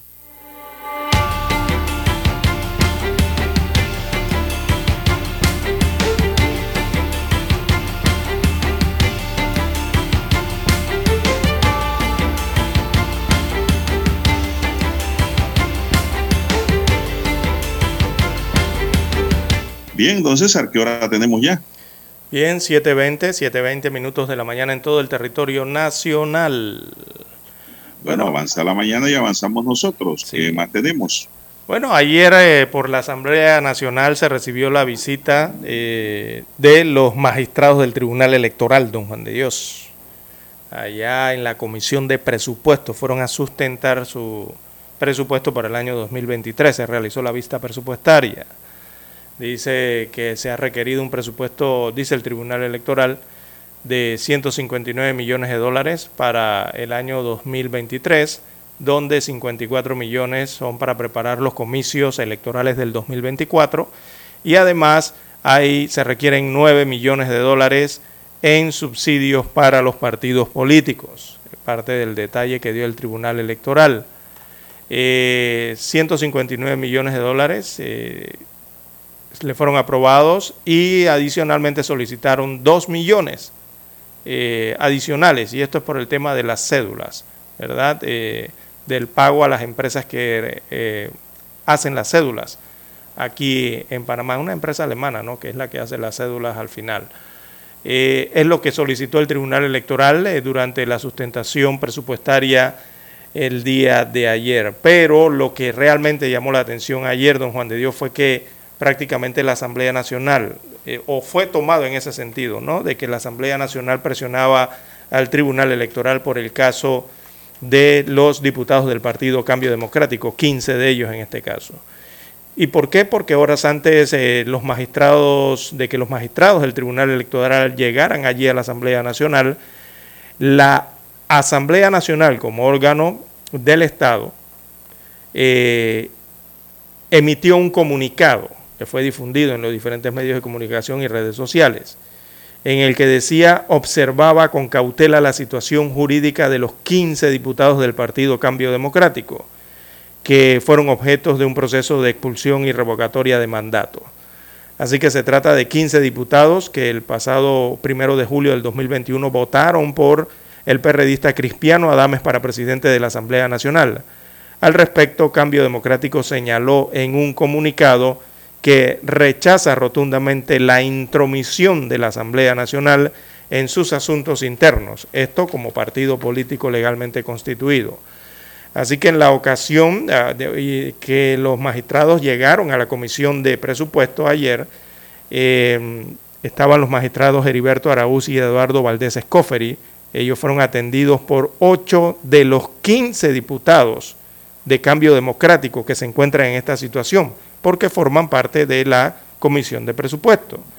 Em, entre ellos estaba Agustín Senhorn del cambio democrático, de que es esposo de de la diputada principal Marilyn Vallarino, eh, una de las procesadas, eh, así como otros miembros del Partido Cambio Democrático que tuvieron que atenderlos en la comisión.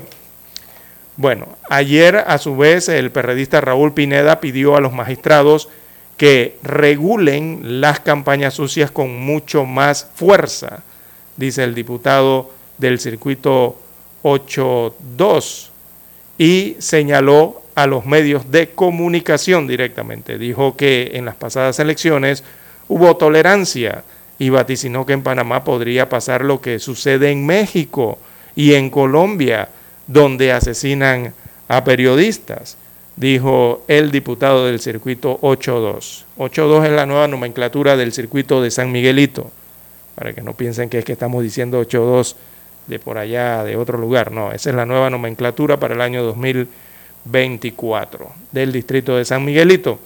Así que todo esto se registró el día de ayer. Muchos comentarios surgieron producto de ese comunicado emitido por la Asamblea Nacional respecto a los 15 diputados del partido Cambio Democrático. ¿Cómo lo vio usted, don Juan de Dios?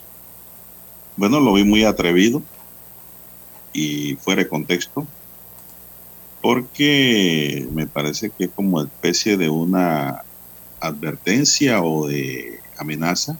Velada, ¿no? Sí. Sí, de un órgano del Estado en contra de una institución que tiene una tarea, una obligación, un deber de orden constitucional, como es el caso, pues, de que ventila de los diputados. Yo entiendo que ellos se preocupan por sus miembros, pero también esa preocupación no lleva, no, no debe llevar a derramar, don César, eh, y demostrar de que se tiene fuerza y poder y por lo tanto tratar de doblar a través de un documento público la decisión de los magistrados que están llamados a resolver la situación en que están esos 15 diputados de cambio democrático. Sí, porque el tribunal es autónomo en este caso, ¿no? El tribunal Totalmente, es autónomo, es de orden constitucional y pues tiene que respetarse las decisiones. Así es que ellos emitan. Y no debe ser objeto de ningún tipo de advertencia como esa, que salieron en ese comunicado que fue de mal gusto. Así es. Bueno, por otro lado, el magistrado Heriberto Araúz dijo ayer, don César, que el que no tenía plata, que no se metiera a política, en referencia a un apps que hay que pagar como 360 por mes para poder recoger, recolectar firmas para llegar a ser candidato. Eh, eso también no caló muy bien en mucha gente. Por ejemplo, don Ricardo Lombana eh, habló en redes y dijo que eso no es justo porque la política no tiene que ver nada con el dinero. La política tiene que ver, la política limpia y sana tiene que ver con la intención ciudadana Bueno, se nos acabó el tiempo, señoras y señores. Daniel.